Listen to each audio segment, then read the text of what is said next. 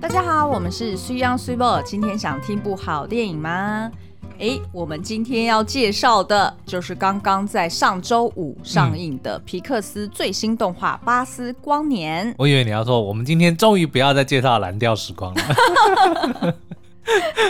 可是蓝调时光就是很多东西可以讲、啊。对，然后呢，也因为蓝调时光，我们现在又再回去挖这个编剧以前的作品。嗯、然后我们今天早上才看了这个两集，《我的亲爱的朋友》，哇，嗯、超好看，超好看，而且他的他的节奏真的是很轻快，嗯、然后完全就会让你联想到家中的长辈。对，所以呢，就请敬请期待，我们接接下来应该会好好的。大聊特聊这一部哦，但是我们今天呢要拉回来要聊一部院线片，就是刚刚讲到的《巴斯光年》哦。嗯，那《巴斯光年》呢，它其实大家期待已久，而且我印象中我看到它的前导预告的时候，它配着那个那个那个那个那个那个那个叫什么呃，Star Starman 那一首歌。哦，OK。哎，他是那个。There's a star, a man waiting in the sky，还是 waiting in the sky？忘记了。反正呢，就是 David Bowie 那对对对那首，配着这首歌，然后就觉得说哇，好刺激哦！而且他最后还就是 To Infinity and Beyond，就是。听到这一句话就觉得好熟悉，就会起鸡皮疙瘩。对对对，对 结果呢？没想到现在在网络上面的评价，嗯，好像有一点令人大失所望哎。我觉得呢，这绝对就是期待值的问题。怎么说？因为大家听到《巴斯光年》，就想说哇，又是《玩具总动员》的续集吗？嗯、错，大错特错。所以你千万不要。抱着任何玩具总动员的情怀去看，嗯、因为你很有可能会，哈，这怎么跟玩具总动员不太一样？对，然后我觉得那个不太一样有几点哦。嗯、第一个就是它整体的调性，对，因为它描述的就是，呃，这是一九九五年玩具总动员的那个时空背景的男主角 Andy。哦，就是那个主人 Andy 那个小朋友，对，然后他当时候就是看了一部《巴斯光年》的这部电影，也就是我们现在正在看的这部电影，然后呢，因而爱上了巴斯光年，嗯、然后可能他爸妈也买了巴斯光年的玩具送给他，对，所以呃，才出现了后面就是 Woody 觉得，哦，我要被这种新科技的玩具给取代的 那种感觉，所以其实他的 context 就是这部电影就是当初这个。片中的主人翁们，他们看的《巴斯光年》。对，换句话说呢，这一部《巴斯光年》的电影基本上跟《玩具总动员》在剧情上面是没有任何关系的，没有连贯关系的。所以你真的不要抱有期待说，说、嗯、哦，它是可以让我重温，比如说《玩具总动员》的感动或者什么等等的。嗯、其实呢，都它是一个完全不同类型的作品。对，然后第二点就是刚刚说的调性。嗯，那因为呃，就是《玩具总动员》的调性是。超级欢乐，对，然后很 playful，对，然后到后面就是会有一些感人的情怀嘛。对，但是呢，巴斯光年它是比较，呃，看起来整体来说是比较理性一点的。对，他比较像是一个个人的旅程，就是在讲巴斯光年这个男主角，嗯、他在这个电影里面，他就饰演一个太空人，嗯，然后是跟着他的这个。大概有一千两百人左右的一个，嗯、算是一个 colony，对，就宇宙殖民的太空船，然后要去，应该是去一个新的殖民地。嗯，但在路路上呢，他们就遇见了一个具有生命的，就被侦测到有生命的星球，Uncharted Planet。对对对，但是有 detect 到这个生命哦，所以他们就那个巴斯光年就有一点点自作主张，就是去探勘，然后结果没想到就造成他们的太空船迫降，然后就被困在那里了。嗯，所以他巴斯光年整部电影就是要想办法让这个太空船能够离开这个地方，回到他们原本的的计划上。嗯，好，那所以就是你这样听起来就会感觉想到哪一部片？想到 Interstellar，对，经济效益。然后还有你最爱的那一部，呃、还有 Martian。哦，对，绝地救援又还好。会吗？我觉得他有一点像哎、欸，对对对，就是那种太空人的执着。OK，对，所以如果你要就是换个这样子的角度去看这部电影的话，其实你会很喜欢。是，所以就是我觉得就是期待值的问题啦。所以呢，今天我们想要提出五个问题哦，嗯、然后利用这五个问题呢，来带大家去解开巴斯光年它设定的一些深意。对，那这样子呢，你就会明白说，哎，到底为什么？就是他当初是这样子设计的，然后以及是不是我们都错怪了巴斯光年？换句话说，我们又来当救火队了，就是当有演作品被延上的时候，我们就来救火了。对，好，那呃第一题呢，我们会去呃解析到说。它的剧情好像听起来有一点像《Top Gun》捍卫战士。没有这个，我觉得比较不是救火，而是我在看片的时候，就光从你刚刚救火不是才你自己 讲的，对对对，然后怎么突然又自己自打嘴巴？比较不像是救火啊，也算啦，就等于说它能够让你在看剧的时候、看电影的时候呢，哎，更得到一些欢乐，或者说找到一些新的乐趣哦。OK，就是我在看。之前预告或者说在看电影的过程中，嗯、我就一直觉得我好像在看《捍卫战士》《独行侠》。嗯，就是整个这个过程中，然后比如说他们的人设啊，他们甚至口头禅啊，然后还有这个。任务的过程跟结果其实都非常的相像哦，嗯、所以如果你在看片，不管你是要重刷这个《捍卫战士》，或者说你去看这个《巴斯光年》的时候，哎，如果你也跟着我们，就是今天要跟你分享的一些这个小秘密或者说小的相似之处的话，你可能也会觉得，哎，还真的蛮像的，蛮有趣的哦。你要不要举几个例子？好，两个呢，嗯、第一个，他们两个人都是测试飞行员，就专门都是测试飞机的哦。嗯、然后再来呢，他们都是要达到某一个特定的速度。对不对？然后呢，他们也都违背了禁飞令，就偷偷的去开飞机，所以呢，都被新的长官讨厌。然后呢，但是呢，他们又不肯低头，所以两个人都不约而同的说出 “Not today” 这这一句台词哦。对。但是呢，他们好像闯了很多祸，可是呢，都一直有一个年轻时候的伙伴在罩着他们。嗯。可是呢，也都双双被这个伙伴的死而受到打击哦。那重点是，他们后面呢会发现，他们的副驾驶呢都是某一种动物。当然，捍卫战士的，因为他的那个是人类啦，对因为他的呼号 call sign 是 or Goose 嘛。对。然后我们新的这个巴斯光年，他的副驾驶是一只猫，对，叫做 Sox。对。然后呢，他们也都双双的是台湾的好朋友。这个大家，哎，要直接爆雷吗？这这不算爆，这不算爆。OK，好，啊、反正就是阿汤哥他那个夹克背后，大家都知道，就是有台湾中华民国的国旗、嗯、这件事情呢，是已经被确认的了。对。然后呢，巴斯光年，大家如果还记得，在前面第一集他第一次出场的时候，他不是都不不知道自己是玩具嘛？对。然后直到他在看到电视的广告，他才发现这个事实。重点是他手上有一个掀盖，嗯、上面一打开呢，写的 Made in Taiwan。所以这两个呢，一个是那件外套，我们后来去查阿汤哥的外套，应该是他老爸的遗物哦，嗯、就他爸爸当年曾经有参加过这个远东巡航的这个舰队的任务，嗯、所以他就有一件夹克。背后就有绣上日本跟这个中华民国的国旗哦，那所以他跟台湾渊源是是一定有的。那可是巴斯光年呢，它的这个热卖玩具也是由台湾制造，所以这两个角色跟台湾都算是蛮有关联的。哎、欸，不过呢，就是虽然刚刚讲的以上这些设定呢，嗯、其实呃，我觉得算是巧合，因为其实如果你来看这两部作品，它的主要议题其实就是在描述与过往和解的。这样子的一个主角。是，所以你会发现说他的角色设定也都一样，就是喜欢独来独往，嗯，然后当然就是跟菜鸟们处不来，对，因为他觉得自己最行。但是你说那个是巧合，嗯、那你怎么去解释？他们竟然在？这个电影里面都要去炸毁这个能源库，某一种某一种能源啊，不是所有对对所有科幻片或者是那种呃，那叫什么间谍片吗？嗯、不是不是谍报片。对对对。现在东马是要么那个能源库就是在俄罗斯，okay, 要么就是在中国，好 要么就是在中东，不是吗？那你怎么解释他们为什么都会受困在敌军的阵地里？呃，因为这样才有。刺激的效果。OK，那你怎么解释？他们都是被自己伙伴的后代给拯救，因为伙伴先死掉了，所以只剩下后代。然后这么巧，他们后代都是跟他前的的这个祖先是做一样的事情，然后都跟他同一起出任务，对不对？然后那你怎么解释？他们还开了自己的旧飞机，so convenient。好啦，不过呢，嗯、我觉得巴斯光年跟 Top Gun 最大的差异，应该就是呃，巴斯光年它是利用了这种。比较戏剧化的时空旅行，就不只只是呃飞测试飞机嘛，它还有就是因为它进入了超高速，所以导致呢时间膨胀，所以它跟它的那个就是原本基地的那些伙伴们是会有时间差的问题。好，时间膨胀基本的比较快速的讲法就是，当你的速度越快，当你越接近光速，你的时间就会过得比别人慢。所以当你在这个做这种超高速的这个飞行的时候呢，你的时间。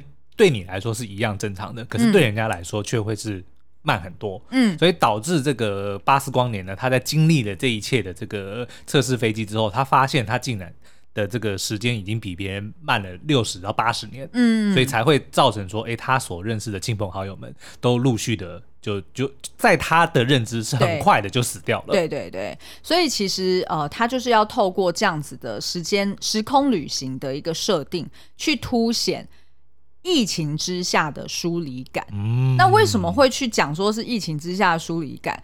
呃，你会觉得说，要、啊、看电影的时候，好像表面上看不出来任何跟疫情有关系的一个设定，但是呢，原来就是因为主创团队他们就是在疫情期间制作这部电影，嗯，然后那时候呢，他们就是被呃，就是分散四处嘛，然后自己各自在自己家隔离，然后跟家人在一起，所以他们的工作时候的那种孤独感，或者是远距沟通的那种差异，对、嗯，其实是让他们印象很深刻的，是，而且呢，就因为就是做动画，其实。大家都知道，可能一个 project 就要四到五年的时间，对。所以其实当他们很投入在这部电影的时候，他可能只是在做呃这部电影的第十分钟，或者这部电影的第二十分钟的时候，嗯，可是他的家人可能已经是上了小学，呃，就是可能从幼稚园然后变成上小学，哦，所以等于是说他的这个做这部电影的一个时间感，其实是跟。他身边的人的时间感是有所差距的，哦，所以他们就因为这样子的一个 difference，对，而感到可能有一些疏离，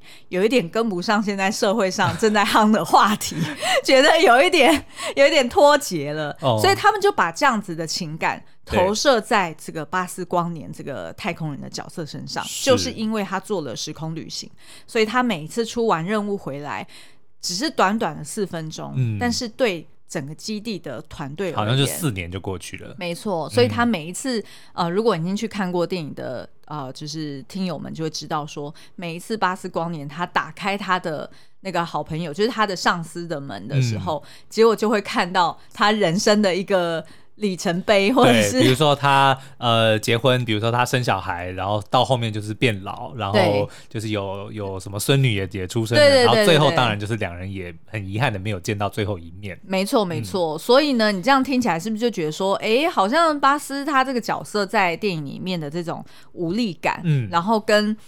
很惆怅的孤独感，其实就跟大家如果自己在家隔离的时候，其实是很类似的感觉。你在解封的时候，哎，觉得好像恍如隔世，哎，对对对，这个世界好像有点你有点陌生的感觉。嗯，对啊，所以其实如果你用这个角度去看巴斯光年它的设定，嗯，你就会理解说，哎，他为什么是用这样的角度去讲故事？对。然后你可能乍看的时候会觉得说，哦，好，好像有一点太科幻片。对。可是呢，第二题来了，我们要讲的就是，它其实不是只有科幻，嗯，它。也不是没有情感，他其实是有满满的情感，只是他是隐藏在那个太空人这个职业之下，嗯，他得要是很理性的、很科学的，对，去过他的日子。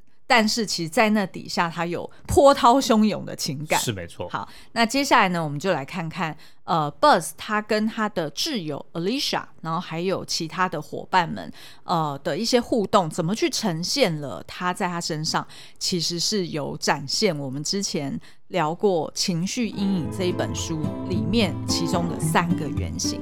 那我们先休息一下，待会回来，欢迎回来。其实我每次也都不知道说为什么要讲休息一下，待会回来，嗯，然后欢迎回来，然后但是呢，其实中间只不过是大概停个五秒吧。请问有谁在这五秒内真的按了暂停键，然后去休息的？我很好奇。我觉得还是会有吧。也 欢迎大家就是 留言跟我们分享说，当你听到我们说休息一下再回来，你会去做什么？我很好奇，因为因为我自己在听那种广播节目，嗯，或者是听人家的 podcast，对，我也常常听到这样子的中场休息时间，嗯，然后通常时间会比我们再长一点点，然后可能有时候真的会进广告，但我们不一定，我们广告比较少。我们刚刚有广告，硬要硬要自己插广告。那所以就会变成，我就会觉得说，哎、欸，好奇怪哦，就到底是真的休息还是假的休息？嗯、但是也就这样子，就是顺应的坐下来了。那我们以后就是自己来讲一些啊，我知道了，以后我们自己来推荐我们每一次都觉得自己很爱的好物。是是是，哎、欸，水宝，你知道吗？我们最近用那个戴森吸尘器，哇，真好用！真的，早知道该要买了。你看看，像我们多年前呢、啊，去到日本旅游，还跟着我妈各一个人各抬了一台回家。对，但是现在因为科技的进步，，Dyson 让你一个人就可以背两台回来了。哎、欸，刚刚那个没有蕊过哦，我们都是即兴发挥的。好啦，我是真的超想夜配 Dyson，因为我们自己家是 Dyson 的爱用者，对爱用者，就不管是吹风机、吸尘器，嗯、还是那个空气清净剂，对，然后跟那个、你不够爱，你没有买他那个几万元的灯。哦，我这个灯我就是等他夜配来找我啊。好了好了，那我们欢迎回来。好，那我们刚刚讲到第二题呢，就是要去聊到说，其实《巴斯光年》这部片并不仅仅只有科幻，其实它有满满的情感哦。那我们刚刚有提到说呢。Buzz 呢，他其实就是带领了上千人去探索行星的资源，所以他就是一个 Space Ranger 啊，是一个太空奇警，所以他一定是冲在最前锋。那他跟他的这个好朋友兼呃挚友呃，好朋友兼挚友，好朋友就是挚友，老板兼挚友就是 Alicia 啦哈，两个人其实默契非常好。嗯，然后看来呢，呃，就是一直以来就是 Buzz 其实也都是靠着这个 Alicia，就是呃。帮他就是看前瞻前顾后，就罩他了。其实就像是独行侠里面的 Iceman 冰人一样。哦，对对对对对。然后，而且我觉得蛮妙的哦。这次就是跟 Top Gun 不同，就是有点反过来。嗯、Buzz 的个性呢，反而是一种比较钉钉，哦、然后比较自律慎言。对。然后呢，也很不喜欢人家犯错，就是有点像是班上那种讨厌的好同学兼班长的概念。嗯 好，那所以，但是 Alicia 反而是那种比较哎愿意即兴发挥，对，然后也比较有弹性的一个上司哦。那结果没想到呢，在一场意外里面，就是呃，就是这个太空船就迫降了，然后所以他们就只好扎营在一个充满藤蔓怪物的星球上哦。那这个藤蔓怪物就是大家在预告里面会看到，就是会突然就出现，对，然后把人卷走，然后但是只要有人及时的帮他砍断那个藤蔓，对，就获救了。所以就是一个这么。那叫什么？这么方便的一件事，这么方便又这么弱的一个生物啦。好，然后结果呢，Buzz 就觉就认定说啊，那这一定是我的错，就是这个太空船迫降，然后使得所有人得要留在这个星球，所以他就决定他一定要抓紧时间，然后去弥补他的错误哦。所以呢，他才会自告奋勇要来进行这个飞行的测试。那但是呢，就像刚刚说的，因为时时间膨胀的关系，所以使得呢，这个巴斯他每一次啊、就是不断的测试的呃的这个时这一段时空里，他流逝了几十年的时间，嗯、对，所以他等于也失去了他的人生，对吗？然后他也失去了他的好朋友。那大家都会觉得说，那 Buzz 真的很偏执啊！你明明在几次跳跃回来的时候，你就已经知道你的代价这么的高昂，对、嗯，为什么你还硬要做呢？那我们是觉得，如果要理解 Buzz 这样子很偏执的个性，就可以从情绪阴影里面，呃，我们之前在解析呃我们的蓝调时光的时候，有利用了这个咨商心理师许浩仪他的这本书，这里面呢有去引用了荣格的原型理论。那所以呢，这呃总共有五十六种人人物的原型哦，然后分别去指涉了人他在情绪阴影当中。呃，所出现的失控，然后并且是一定要惯性哦。他、嗯、如果只是一次性的失控，那我觉得还好。一定要是有重复出现、哦，所以他就这么的偏执，说我一定要再试，再一次，再试一次，对对对对再试一下。但是每一次都是四年呢、欸？对对，对对，然后以及就是你就是如果你这个人就是遇到什么样的情境，嗯、或者是总是遇到同一个人或者类似的这样子的人的人格特质，你就会觉得受不了的时候。嗯、举例来说，像他遇到菜鸟，他就会每一次遇到菜鸟，他都觉得很沮丧，是或者是都觉得很讨厌那些人。那如果他你有这样子的一个重复性的行为的话，嗯、那就代表说，哎，你可能陷入了某一种原型里面的情绪阴影哦。那这一次呢，我们去帮他呃判读了，就发现说他其实落入了三种原型。嗯，我们先来吊大家胃口，总结就是他是一个有运动家精神的处女救世主。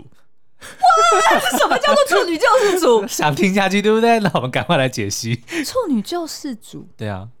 因为他又是处女原型，又是救世主原型。我我有想到一个角色，但是我觉得好像有一点诋毁别人，所以我还是不要讲好了。好，OK，那我们先来解析这个，让大家听了就觉得脑洞大开的处女原型 Virgin。好了，那为什么会说这个处女原型是有展现在 Buzz 的行为举止上面呢？我们刚刚有提到，Buzz 他就是一个同时严以待己。也严以律人的一个队长。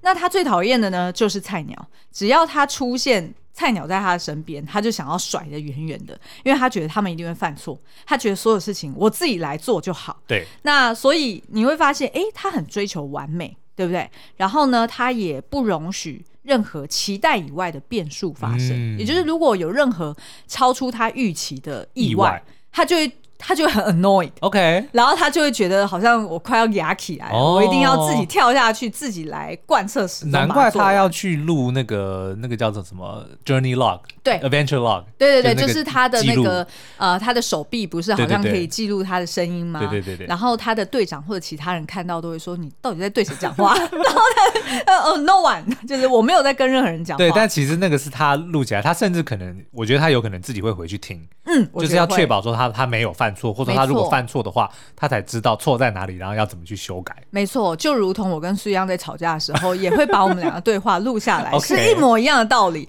因为我要确保说到时候呢，我们再回头检讨说五个小时前谁说了什么话，然后所以做错了什么事情，所以我们就可以回溯回去。我觉得大家听到这边一定觉得我很可怕，但是我必须说，就是这件事情，嗯，其实是值得做的。对，你结婚十年之后，你就知道是值得做的。为什么呢？否则你就会像那个 什么什么，否则你就会，否则你就会像那个跟 Amber Heard 打官司的时候，oh. 你没有一个证据可以举证，oh. 对吗？好，OK。那其实呢，在书中就有描述到说，处女原型呢。因为他们的内心深处有一种恐惧，就是害怕在面对亲密关系的时候会失去内在世界的逻辑与控制。嗯，也就是说，他平常刚刚有说嘛，他是自律慎言的人，对，所以平常他可以控制得了自己。但是大家都知道，人是没有全然能力可以去控制别人的。嗯，所以当他发现说他控制不了别人，而别人会犯错的时候，他就会觉得哦。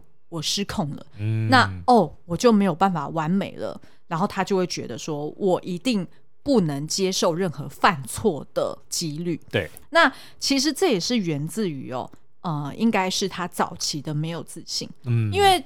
其实巴斯他就有跟其中一个队员讲过说，说其实他以前刚进来这个团队受训的时候，对，他就是众人眼中的猪队友，嗯，就是也他自己也没有自信，然后又一天到晚犯错，对，然后他一定是遇上了 Alicia，对，Alicia 看起来就是一个非常 aspiring 的一个一个长官嘛，他其实。是很有弹性的，然后也很容许属下犯错，所以你才会发现说，哎，他们第一次出任务的时候，其实还是 Alicia 带着菜鸟一起来，嗯、因为他就是想要提携后辈。对，所以我猜想一定是呃，Buzz 他在年轻的时候，一定是这个 Alicia 他给过他很多机会。有，他有讲，他有讲，他说也是因为 Alicia，他说呃，因为 Alicia 看到了我身上的某一个特点，嗯、所以我才对，我觉得应该是说。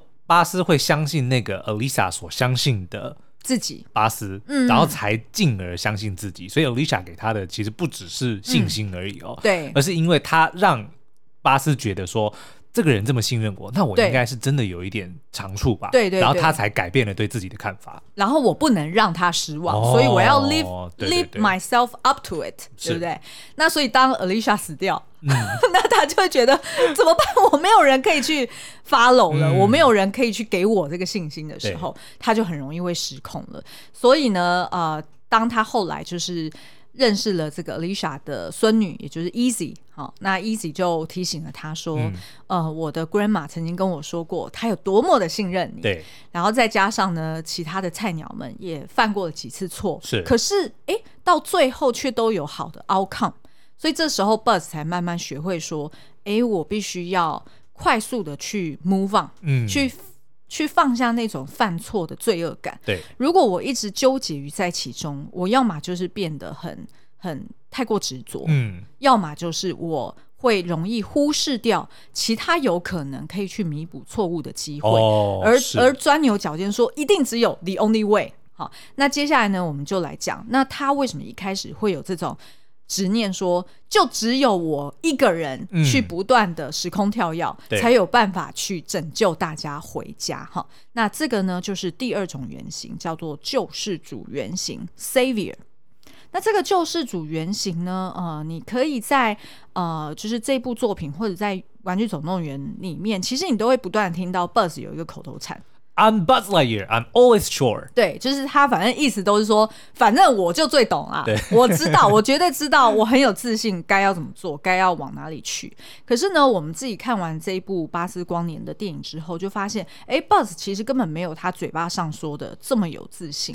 也就是说，他一直以来呢，其实是会去自我怀疑的。嗯。然后我觉得这件事情其实是很正常。对。本来全天下就没有一个人，应该说所有的人。都会有自我怀疑的时刻，这是很正常的一个成长经历。嗯、那所以你在《玩具总动员》的电影里面也会发现，呃，第四集 Buzz 不是一直在那边狂按声音，对，狂按自己的发声器按钮。就是因为他看到乌迪说：“哦，我如果不做什么事情，我如果不采取行动，嗯、我就会呃对不起我内心的声音。”对对对。不过这两个角色我们还是要讲，他不是同一个人。哎，对，就是玩具巴斯跟巴斯光年不是一样，但是因为可能他们当初在设定的时候，就是玩具巴斯是继承了巴斯光年某一些的人格特质，嗯、那我们觉得就是这个救世主原型，其实你也是能够在玩具版里面的巴斯可以常常看得到。对，没错。那其实这个救世主原型的概念，其实就是你们没有我不行。嗯，然后。如果你再挖深一点，其实它就是那种我很需要被人需要的这个概念。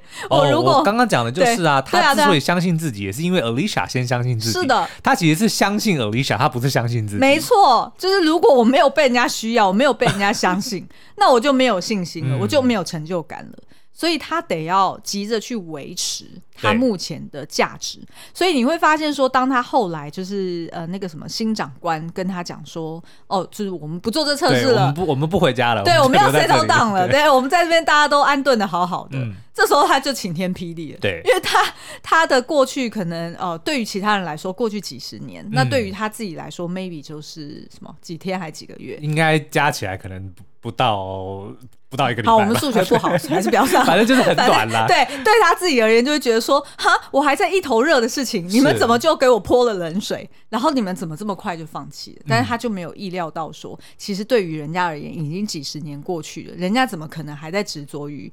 只有这一个 solution 呢？对，因为你看电影里，其实我觉得蛮感触蛮深的，是他一开始之所以这么的愧疚或者这么的努力，嗯、就是因为他认为他剥夺了他的好朋友 Alicia 的人生。对。可是后来没有想到，当他看到比如说 Easy 就是他孙女，然后就大家都去回顾说，就 Alicia 她这一生是多么的辉煌，然后多么的有成就，嗯、因为他很在意的，就是说他就 mattered，、嗯、就是那个我不知道中文他怎么翻译的，反正就是、哦、呃，就是。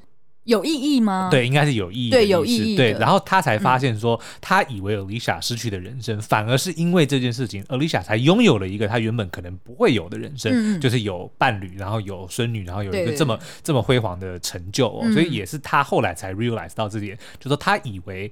不重要的事情，可是其实是最有意义的。嗯嗯。不过我这边想要补充一点，就是即便我们说剧情方面，它跟这个《玩具总动员》其实是蛮脱钩的，嗯、可是我觉得它的那个精神其实是蛮延续的，而且它是把它隐藏的比较深一点，所以可能真的是要有一定历练的观众可能会觉得，哎、嗯欸，我比较能够哎快速的把它挖出来。嗯、那举例来说，像这个不被需要的恐惧。其实你会发现，回顾《玩具总动员》全系列，其实它也是在讲同样的议题。对，因为玩具本身一个就是需要被玩，它才有它存在意义的。没错，没错。你看第一集就是在讲乌迪，他害怕被那个巴斯光年取代，嗯、对不对？然后第二集讲的就是呃收藏品，也就是我们如果不被玩，那我还不如就到博物馆里面。对对对对对，那个才是我的意义，不然否则我也是被丢弃。是的，然后第三集讲的是，哎，那安迪如果上大学之后换主人，对，整批玩具该何去何从？然后第四集呢，就是哦，乌迪他自己经历了一场旅程，就是没有主人也 OK。对他，所以他就知道说，哎，我不需要被需要了，我可以自己需要我自己就好了。所以我就觉得，哎，其实他精神是演连贯的，只是他用科幻去包装的时候，你会。看不太清楚，嗯，好。然后第三个原型呢，就是运动家原型 （athlete）。那这个运动家原型，我们之前有用来描述过汉修的人生，就是我的蓝调时光里面的前三集的那个男主角哦。嗯、那所以呢，这个呃运动家原型，它的那个概念就是，我只要再努力一点。荣耀就在前方。嗯，然后而且呢，我对于我人生的污点难以忍受，觉得很羞愧，所以呢，我就一定要采取行动去掩盖这个不名誉的感受和记忆。对，那这个最好呈现在这个《巴斯光年》里面的哪一个角色？我接下来要爆雷喽。嗯但其实我觉得这雷也还好，对不对 就是感觉他也不是多多多开脑洞。没有，我觉得我们我们的每次在在聊电影呢，反而是爆了雷，才会让才会凸显出这部电影真正的价值。也不是说价值，我们没有那么厉害。哦，对，我们刚刚那句话好像有点 不是啦，就是就是反而是因为因为在在我们弄懂了，因为其实很多的时候我们是因为自己。一开刚刚开刚开始看的时候，会有一个感觉，一个 hunch，可是真正它到底是什么意思，得要我们这样子不断的讨论之后，才能够。比较实体化挖掘到，对，对那哎，那听众朋友如果能够直接听到我们这个实体化之后的这个、嗯、这个心得的话，嗯、你反而会在让你看电影的时候更快能够抓到说，哦，原来这个就是我心里的感觉，原来就是这个东西。哎，其实你知道吗？我这样子听起来啊，我觉得我们两个也有一点救世主原型的感觉，你不觉得吗？只有我最懂，所以你们都要听我。哦，这个有，我一定要，我一定，我我发现了这个这个厉害的梗，嗯、这个编导深深埋下的彩蛋，我一定要出来。摇旗呐喊，然后全世界都听到，是我讲的，是我讲的，这样子。好，那呃，为什么会说这个呃，就是这个雷是什么呢？其实就是呢，大家记不记得在《玩具总动员》系列里面有一个反派叫做 Zerk？、嗯、对，好，那那个呃，他是翻译成什么？扎克大师，扎克天王，好像。OK OK，对，Emperor Zurg。对，那一开始他出现的时候呢，Buzz 是跟他对打嘛，对然后结果没想到就是那个扎克天王就直接对他讲说，I'm your father。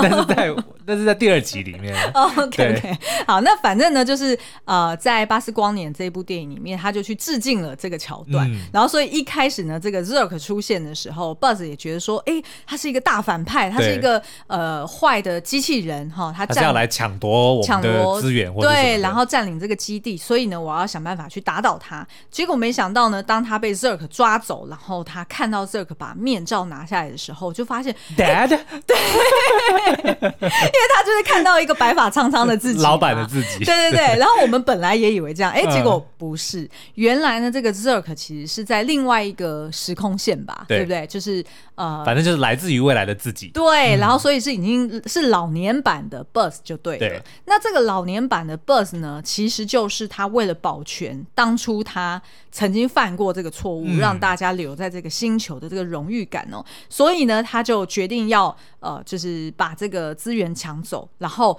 等于是要重新跳跃时空回去，然后抹杀掉大家在这个星球已经建立好的几十年的人生。对，所以是非常的极端哦，因为在他眼中。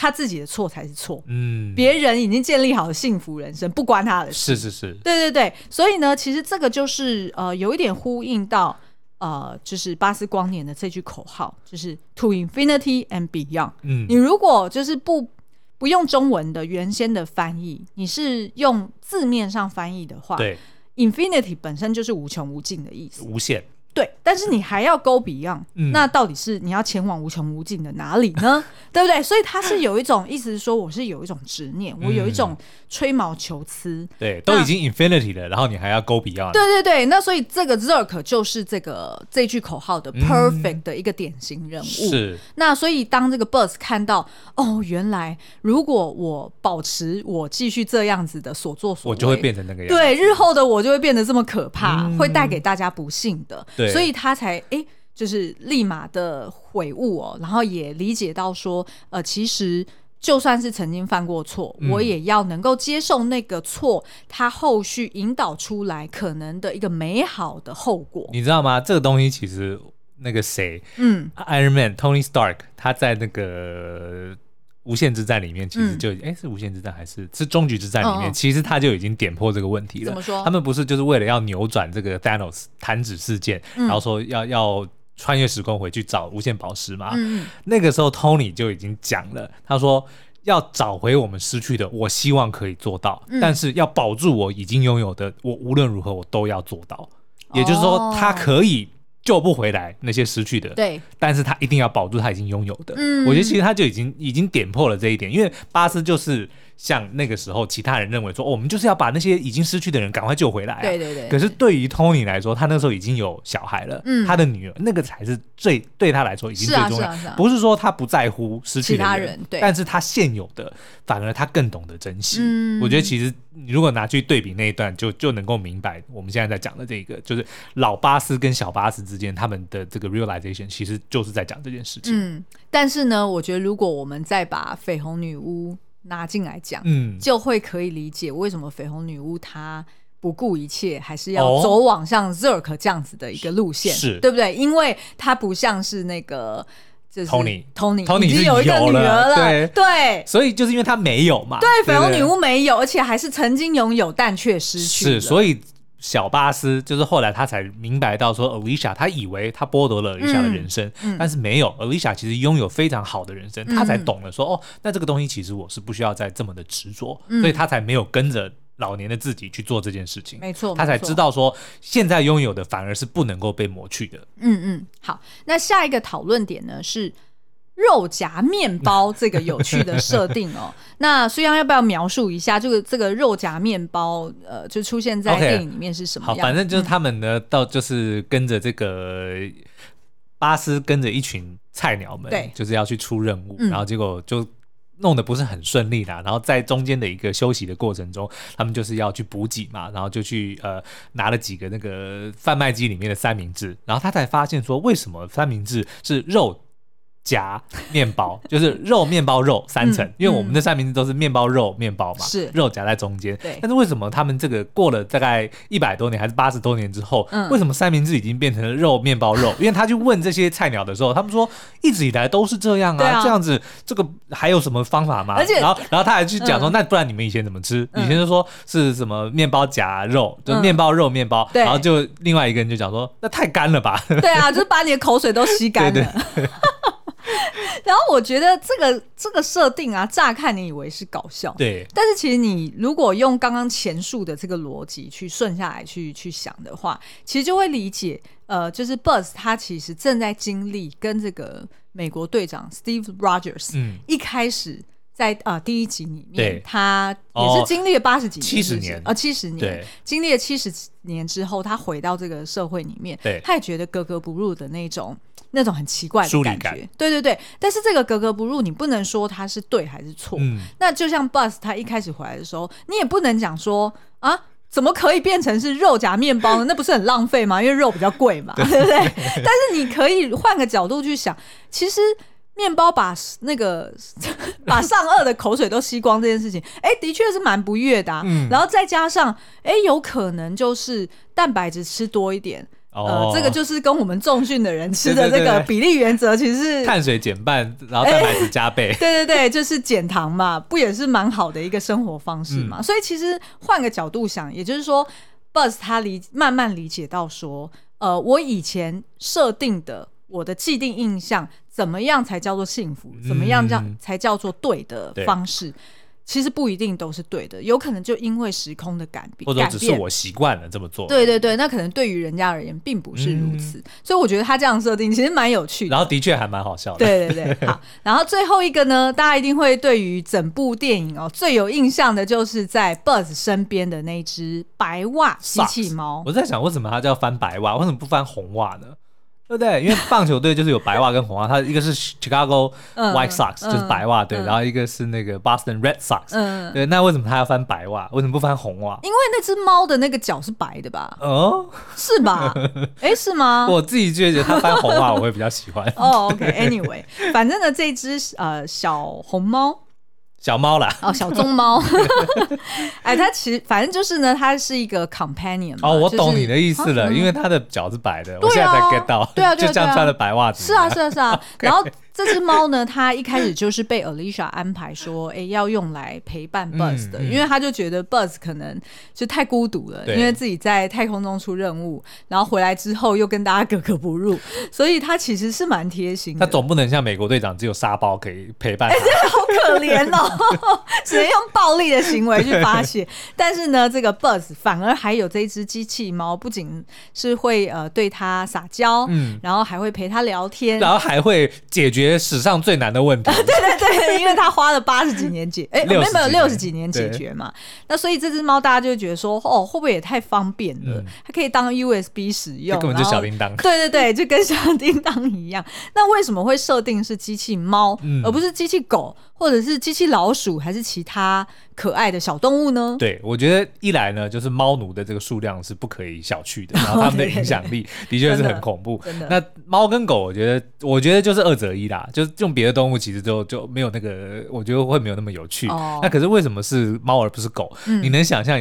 任何一只狗能够等待它主人六十几年，没办法，一定会疯掉。而且我觉得好可怜，会会很同情那只狗。但是如果是猫，你一点都不会同情。猫可能还很很享受这样子的时光，就说哦，每四年，哎，主人你回来了，OK，拜拜，然后就去，然后四年之后再回来，就就很符合猫的这种个性。而且猫就是会有很多很怪异的行为对，比如说突然反刍，然后结果哎，是反刍出 好像是什么火把还是什么的。就是他们常常不爱牌里出牌啊！欢迎猫奴来底下留言，有哪些就是你们很爱的猫的电影，想要听我们解析？是因为我觉得就是可能就是因为猫的这些行为举止，还是比较设定在外太空。就是常常忍受孤独，对 对对，怪怪的情境。那大家一定会觉得说，哎，那还有第五题嘞？第五题刚刚苏央在第二题的时候就顺便回答。我讲了什么？就是那个什么，为什么要一直记录日志？OK，对对对。所以以上，我相信大家没有去数啦。没有，我觉得，我觉得我们的听友一定很习惯我们，然后就会想说，哈，我就知道，我现在看手表就已经快四十分钟了，所以你们已经在铺陈要草草结束，要么就是下一集，要么就是叫我们去看 YouTube。没有，我们讲完了。但是呢，的确我们有做一支 YouTube 影片啦。但是呢，内容就跟你刚刚听到差不多。没有，差不多啦，我会加一些新东西耶。哎 Okay,、欸，每一次其实都是 Podcast 先听到完整的内容，嗯，对，然后 YouTube 才出现的，是对不对？我们通常都是这样，我们都非常尊重我们的听友们。好，那今天的节目就到这边，我们下次再见喽，拜拜，拜拜。